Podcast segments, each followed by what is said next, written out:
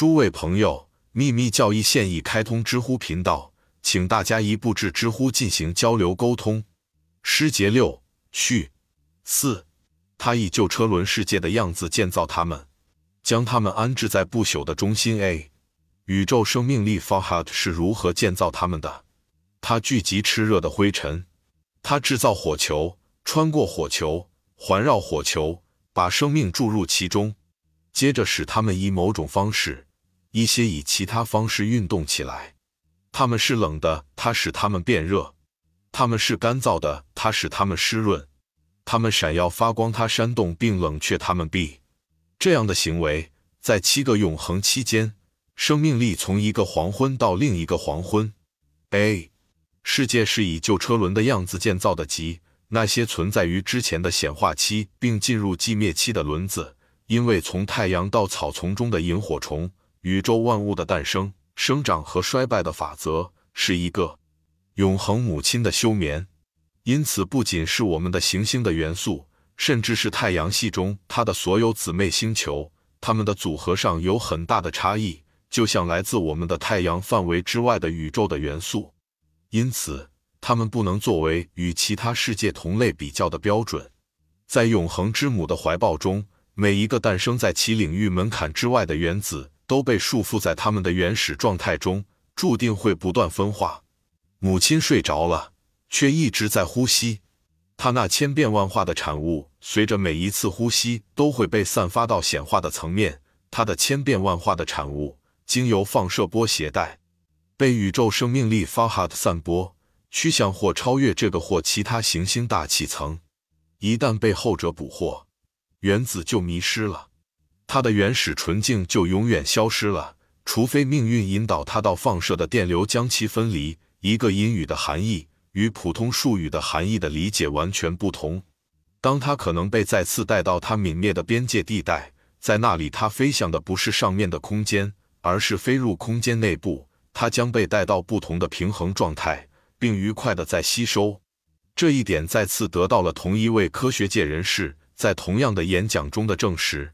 他引用了马克思韦尔的话：“元素并不是绝对同质。”他写道。很难想象在品类之间选择和淘汰，因为这些被淘汰的分子去了哪里？如果就像我们有理由相信，不易改变的恒星是由于我们完全相同的氢和碳分子组成的，他补充道：“首先，我们可能会对这种绝对的分子同一性提出质疑，因为除了分光镜提供的手段外，迄今为止我们还没有办法得出结论，而人们承认。”为了准确比较和区分两个物体的光谱，它们应该在相同的温度、压力和所有其他物理条件下进行测验。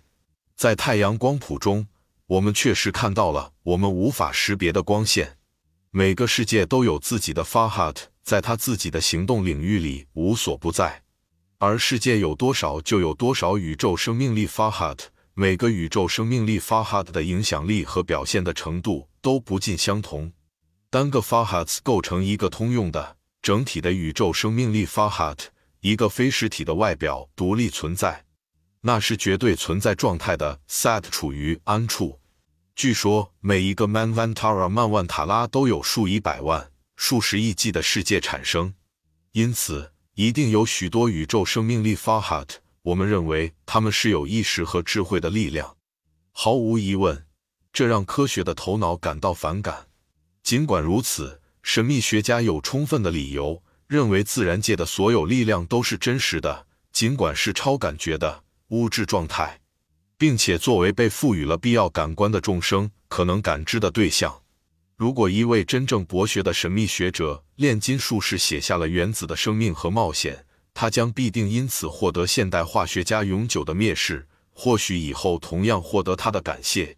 评论说，不管怎样。或许父母的气息散发出寒冷和辐射，并变得炎热腐败，再次冷却，并在内部空间的永恒怀抱中得到净化。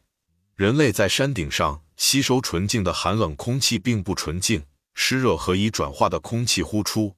因此，高处的大气层是地球的嘴，低层大气层是每个球体的肺。我们星球上的人类只呼吸母亲的垃圾，因此它注定会死在这上面。